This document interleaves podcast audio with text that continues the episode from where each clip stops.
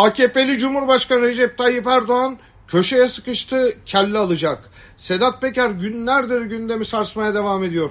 Anlatıp e, belgelendirdiği çok büyük yolsuzluk ve rüşvet dosyası SPK, AKP ve daha önemlisi iki danışman aracılığıyla Cumhurbaşkanlığına uzandı. SPK eski başkanı Ali Fuat Taşkesenlioğlu'nun kardeşi AKP Erzurum Milletvekili Zehra Taşkesenlioğlu ve eşi Ünsal Ban ile yolsuzluk çarkı kurduğu şirketlerden sermaye arttırımı için büyük meblalarda rüşvet istediği ortaya çıktı.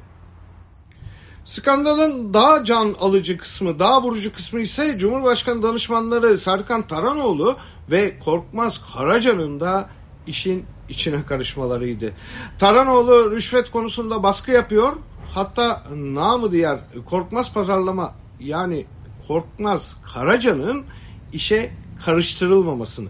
Çünkü onun çok daha fazla para isteyebileceğini söylüyordu. Rüşvet sistemi birbirleriyle bu konuda rekabet yaratan danışmanlar bile yaratmış. Ama dahası da var. 3 Eylül 1994 Civangate skandalı dönemin Emlak Bankası Genel Müdürü Engin Civan'ın vurulmasıyla patlak vermişti. Eska İnşaat'ın sahibi Selim Edes, Emlak Banka yaptığı inşaat ve sattığı arsanın bedeli olan 120 milyon doları tahsil etmek istemiş. Emlak Bank Genel Müdürü Engin Civan da bunu 3,5 milyon dolar rüşvet karşılığında yapacağını söylemişti. Ancak Engin e, Civan da 3,5 milyonun üzerine yattı. Bunun üzerine Edes, Kabadayı Dündar Kılıç ve Kılıç'ın damadı Alaaddin Çakıcı'ya gidip alacağını tahsil etmeleri için ricacı oldu.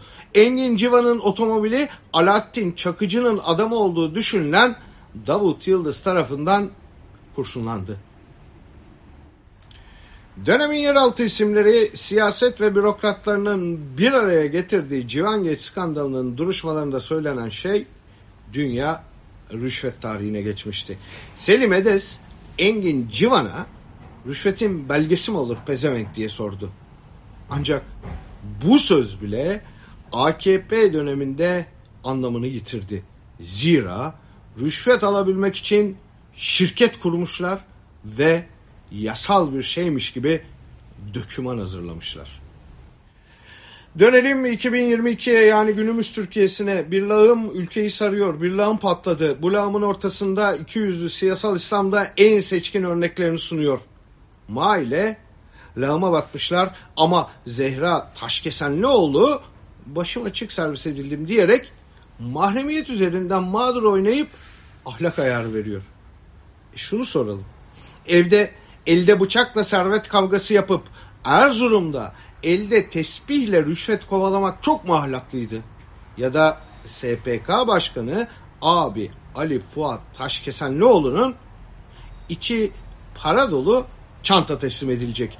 Bu para AKP için demesi çok mu etikti?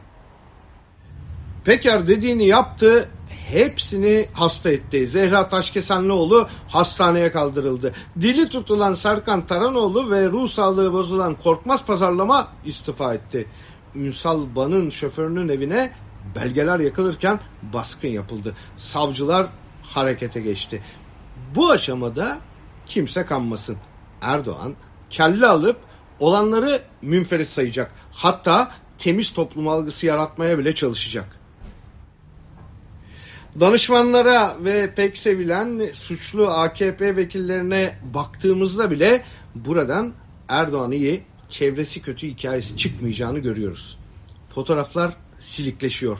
Ancak bu dönem esas portre duvardan düştüğünde kapanacak. Ona da çok zaman kalmadı.